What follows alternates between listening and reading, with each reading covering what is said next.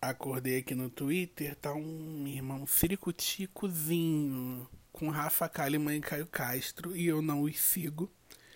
É, não tenho afinidade com o trabalho deles, não consumo, né? Não sigo. E graças a Deus, Fefito fez uma matéria no BuzzFeed explicando o que, que aconteceu, né? E para quem não sabe, é, tá lá no Twitter do Fefito, quem quiser ver ler tudo, né?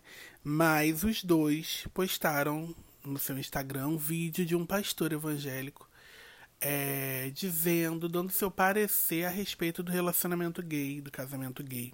E aí ele disse, abre aspas, não, eu não sou a favor do relacionamento. No mais eu respeito, mas tenho as minhas convicções. Fecha aspas. A galera ficou irritadíssima. É, porque a, enfim, não sei qual é a intenção do Caio nem da Rafa, não estou dentro deles, é, não sou eles e eu não posso julgar se eles estão sendo sinceros, porque eles já pediram desculpa, se eles estão sendo sinceros ou não. O que eu posso dizer é que eu não vejo essa atitude, essa atitude em inglês, essa atitude deles como algo que promove de fato coletivamente uma compreensão maior acerca de qualquer coisa que seja, né? É... E de fato é uma opinião que para mim é completamente dispensável, né? É, mas eles disseram que estavam com o intuito de mostrar que eu acho que principalmente a Rafa eu sei que é cristã, o Caio eu não sei. É mostrar para as pessoas que são cristãs que é possível respeitar o próximo.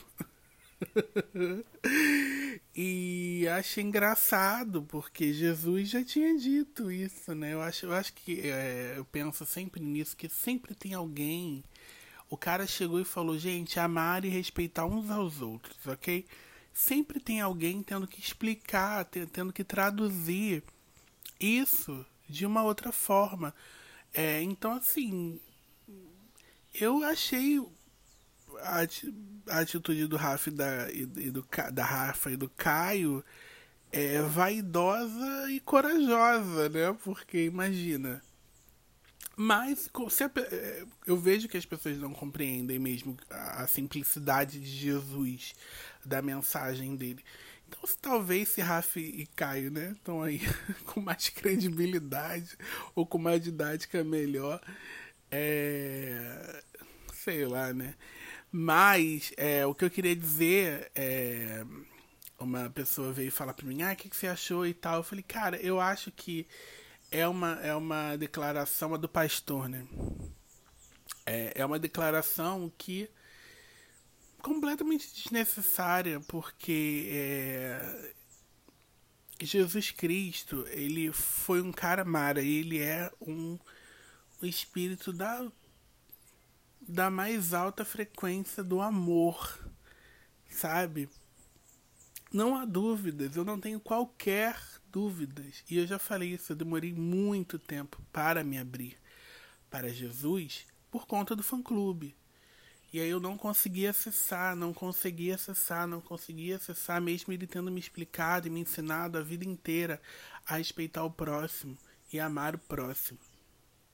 Então, é, Jesus, para mim, ele atua muito na minha vida no, no sentido da compaixão, da empatia de me colocar no lugar do outro, sabe? De, de respeitar mesmo a, a, a. Por exemplo, eu conheço centenas de pessoas que vivem de formas muito diferentes da minha, né?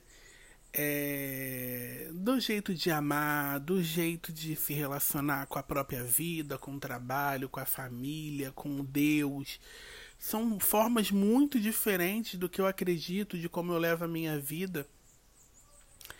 E eu tento sempre olhar para essas pessoas, e principalmente as pessoas que eu vejo que estão correndo atrás das suas coisas, de se conhecer, de se entender, de, de, de olhar o outro, de, sabe, entender todas as questões que envolvem a vida, racismo, homofobia, feminismo, é, machismo. E eu acho interessante, eu acho interessante é, como as pessoas conseguem viver a vida, a, a, as suas vidas, né?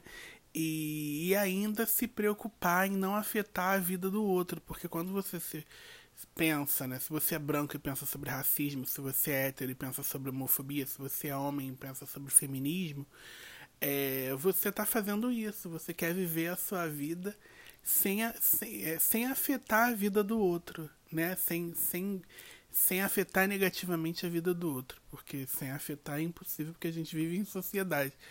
Mas como melhorar esse, esse, esses passos, esses, essas conexões, né? E aí a gente chega num ponto que é sobre amor, que é muito esquisito como as pessoas não compreendem isso, né? Porque você vê uma outra pessoa amando a outra. E aí você vai pensar se ela é do mesmo sexo. Amar ao próximo não era amar ao próximo dependendo de. era amar ao próximo em toda a sua amplitude, em toda a sua dimensão, sabe? Então, é, eu vejo uma pessoa que está ali amando, que está se dedicando a uma família, construir uma família, construir uma história. É, muitas vezes eu olho e, e, sei que aquela história, sei que aquele jeito, sei que aquele caminho não seria para mim porque é muito diferente do que eu acredito. Mas é muito bom que as pessoas estejam amando. E cada vez mais eu vejo que as pessoas estão tentando amar da melhor forma possível.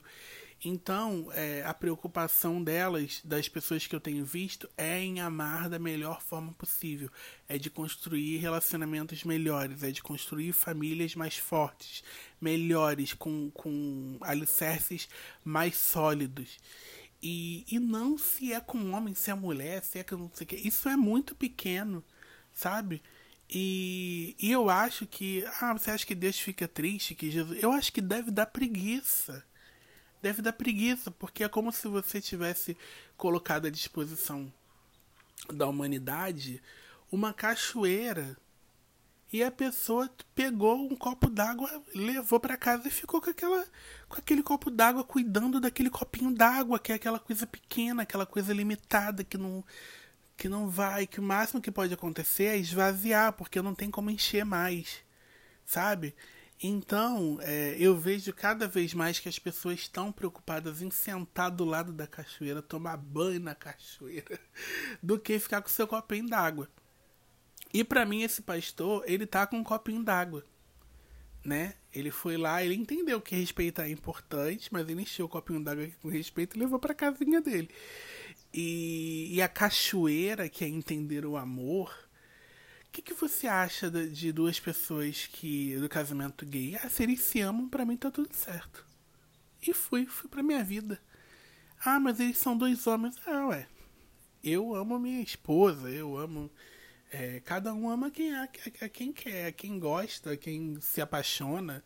É, enfim, não tem nada a ver com isso. Essa é uma resposta que promove o amor, que promove o respeito. Porque eu acho que a gente não está precisando. A gente fala muito sobre respeitar o próximo é, de uma forma técnica. O cara até falou isso. Eu não concordo com a opinião dele. Como é que ele falou? Eu não concordo que ele não que ele não goste, mas o respeito que ele não goste. O respeito virou uma coisa técnica e o respeito ele não é uma coisa técnica. O respeito ele ele óbvio que se você não aceita, você tem que respeitar, porque inclusive é um direito civil, né? Assim como assim como o racismo, a homofobia é, é crime, é crime. Você tem que respeitar mesmo, tecnicamente. Mas eu acho que o movimento, quando a gente fala espiritualmente de respeito, essa é uma opinião minha, ela engloba o amor, ela engloba outras coisas, sabe? Então eu vim muito falar isso assim, sabe? Porque é cuidado para não olhar a cachoeira e pegar o seu copo d'água. Tem gente que pega uma jarra, tem gente que pega um copo, tem gente que pega um balde, tem gente que enche uma caixa d'água. É... E é importante entender que o amor ele é uma cachoeira. O que Deus disponibiliza para a gente viver é uma cachoeira que não para de jorrar água. Qualquer recipiente que você é, tente colocar a sua água é pouco, porque ele não vai encher mais do que aquilo e a tendência é só esvaziar com o tempo. Então, quando você vê a cachoeira, toda vez que você vê o amor, toda vez que você vê a compaixão, a caridade, a fé, entra na cachoeira. Não pega teu recipiente. Ah, eu tenho isso, eu tenho isso. Você tem tudo em abundância. As coisas estão ali, ó, jorrando em abundância. Então, se você quer compartilhar e você quer é, dar para as pessoas algo, dê a abundância das coisas, dê, dê, a, dê o infinito que Deus te deu de, de possibilidades, de sentimento, de sensações sabe? É, é isso que eu tento fazer, assim, quando eu compartilho as minhas coisas, que eu sei, que eu acredito que Deus fala comigo, Jesus, o Buda, o Irmã Dulce, o Meixo Sama, os orixás, é, porque sou a união de todas essas coisas, graças a Deus, eu tento compartilhar a cachoeira. Porque o copo d'água, minha irmã, é pouco. E é isso, tomem banho na cachoeira. Tomem banho na cachoeira.